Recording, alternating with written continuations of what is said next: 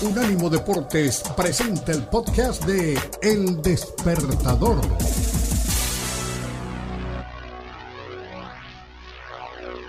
Firmadas las ciudades del Mundial 2026.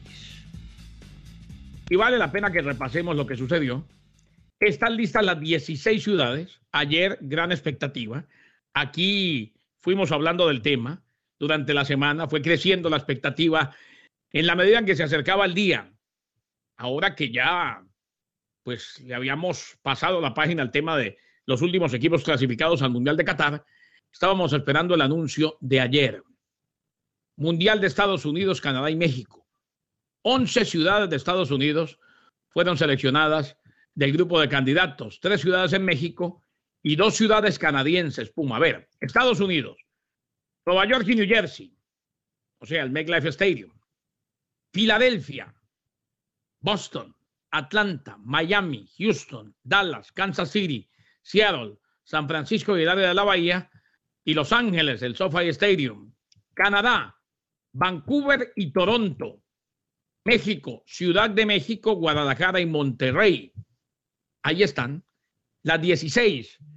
Eh, recordemos que la sede fue conferida a los rivales norteamericanos y de la CONCACAF hace cuatro años. Superó una fuerte candidata que da Marruecos. Y es una competición notable por varias razones. Será la primera Copa del Mundo organizada por más de una nación desde el 2002 cuando Japón y Corea del Sur compartieron honores, y será el primer mundial de la historia con tres países anfitriones. México hará historia como la primera nación en organizar o coorganizar el torneo por tercera vez después del 70 y el 86. Estados Unidos será anfitrión por segunda vez después del 94 y es la primera vez Puma en la que Canadá organiza el torneo masculino. Ya fue sede Canadá del Mundial Femenino en el 2015 y de algún sub-20 que les recuerdo a, Messi allá. Sí, sí, sí, sí, sí, que Messi la rompió toda. Y esa selección mexicana que perdió con los argentinos, Kenneth, era la de Giovanni Dos Santos, Carlos Vela, Héctor Moreno, o sea, los campeones sub-17. Era una muy buena selección mexicana, aquella donde encumbró a, Messi en aquel mundial con el Kun Agüero. Em, sí, a ver, Kenneth, e, en estos, ah, estas ciudades que acabas de repasar, bueno, decirle a la gente que en México Todavía no es oficial, eh, información oficial, hay que aclarar esto, Kenneth, pero lo que se dice y lo que ha podido saber los, los insiders que, manejan buena información es que van a ser 10 partidos, los que se van a celebrar en México, 10 partidos. Los 10 de la fase regular, de la fase de grupos. Em, de ahí en fuera, bueno, pues a México no le va a tocar eh, ni octavos ni cuartos de final. Em, de estos 10, 3 serían en Guadalajara, 3 serían en Monterrey y cuatro en el Estadio Azteca. Y ayer, Kenneth, em, TUDN entrevistó a Mauri Vergara y a Mauri Vergara le dedicaba esto a su padre, a Jorge Vergara, y él mencionaba, ustedes recuerden que desde que estábamos construyendo el estadio, Jorge Vergara siempre dijo que iba a ser mundialista este estadio. Así que esto va para él, que él tuvo este sueño, no va a estar para verlo realizado, pero este estadio, el estadio Akron, va a ser mundialista. Sí, señor, qué bueno.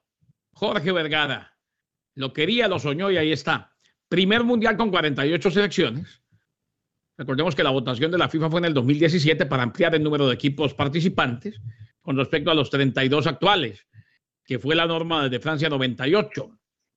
En este nuevo formato, 16 grupos de tres equipos, con los dos mejores equipos de cada grupo avanzando a una ronda de 16 avos, partidos eliminatorios hasta la final. En total se disputarán 80 partidos entre las 16 sedes. Estados Unidos como anfitrión de 60, cuartos de final, semifinales y final. México y Canadá, 10 encuentros cada uno, como lo decía el Puma. Eh, las sedes en los Estados Unidos. Hombre, qué bueno va a ser ver el Lumen Field de Seattle como sede de esta Copa del Mundo, sobre todo por la afición de Seattle, Puma. Y es que en Estados Unidos, si hay una afición que se lo merece, es la de Seattle, ah. donde hace, y más allá de lo que pasó ante Pumas, donde ah. hace mucho tiempo, mucho tiempo, mi estimado Puma Daniel Reyes, eh, se vive el fútbol como tal, inclusive el clásico con los Timbers de Portland, es para mí, yo creo que para la gran mayoría, el clásico más notable, el clásico de más colorido y pasión en el fútbol de la Major League Soccer. Sí, sí, sí, yo, yo hago broma, Kenneth, porque sinceramente ese último partido entre Pumas y Seattle, pues bueno, me, dejó una herida bastante profunda que todavía no cicatriza, eh, Kenneth, todavía no cicatriza. Em, pero, a ver, y ya hablando en serio y objetivamente, yo pocas veces he visto un campo que pese tanto en la MLS, aclaro, en la MLS, como lo que pesa el de Seattle. Así que eh, sí, e, es, Kenneth, eh, me parece que, que justicia. A ver, a los que no les tocó, ya por ejemplo, veo en Twitter a, Carlitos Ochoa que, que, nos está reclamando, bueno, no a nosotros, sino a la FIFA.